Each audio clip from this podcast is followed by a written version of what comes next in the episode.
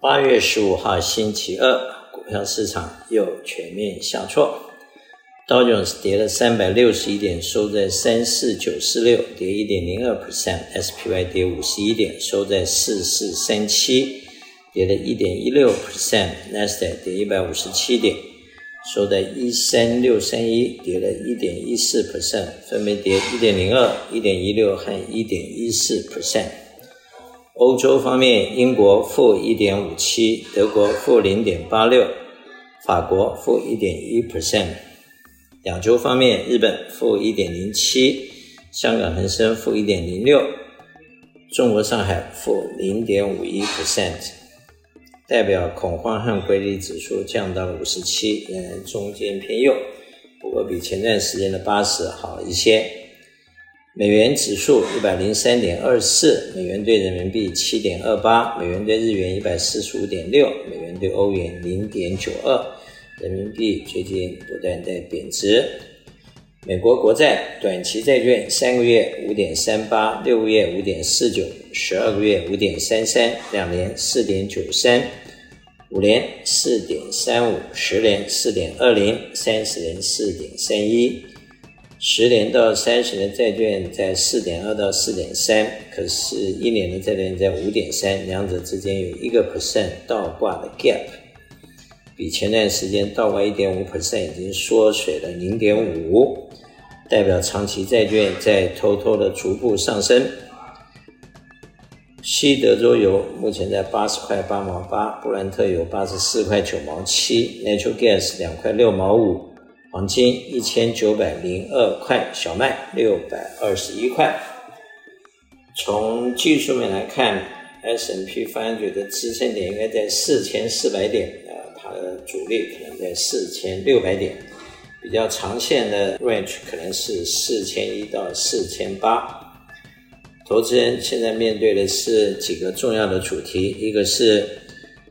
以美国来说，两个重要的 rating company 把美国的国债和国家的这个财务状况做了一个 downgrade，同时 Moody 又相继的把美国的银行业，尤其是一些中小银行做了第二次的 downgrade。接着 Fisher 也警告，可能对某一些银行要继续做 downgrade 的动作。而与此同时，中国房地产的公司碧桂园。以及有一些金融机构也面临着地方债务和房地产销售缓慢、呃资金不流通的问题。呃，虽然据说碧桂园的资产还是大于债务，但是不流通可能会造成他们有财务的危机。另外，由于俄乌战争的缘故，欧洲的市场、欧洲的经济体，包括德国、包括英国、包括法国。基本上都不太好，甚至于已经要进入 recession。因此，你在目前来看，世界三大的 engine 没有一个是真的好的。据说今年印度会好一些，不过印度的经济体只有大约三兆的 GDP，对全球的影响有限。而最大的美国二十四兆和中国十八兆这两个经济体，今年目前按照 M F 的估算，美国今年的 GDP 是一点八，中国是五点二。但是中国相继发生的这些事情以后，是不是能够维持五个 percent 的 GDP growth？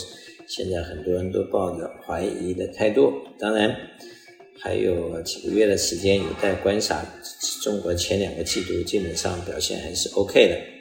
投资人在目前最好保持比较冷静很中庸的做法。第一个，要做 fully diversified portfolio；第二个，要注意品质管制；第三个，要注意风险管理。其中最重要的就是要保住你的本。第四个，如何在目前的经济状况之下，资金的流通性也是非常重要。资金除了要保住你的本，也要注意它的流通性，然后在这样子的情况之下，能够产生跟通货膨胀三到四点七%之间的这种 CPI 做抗衡啊，必须要用一点智慧。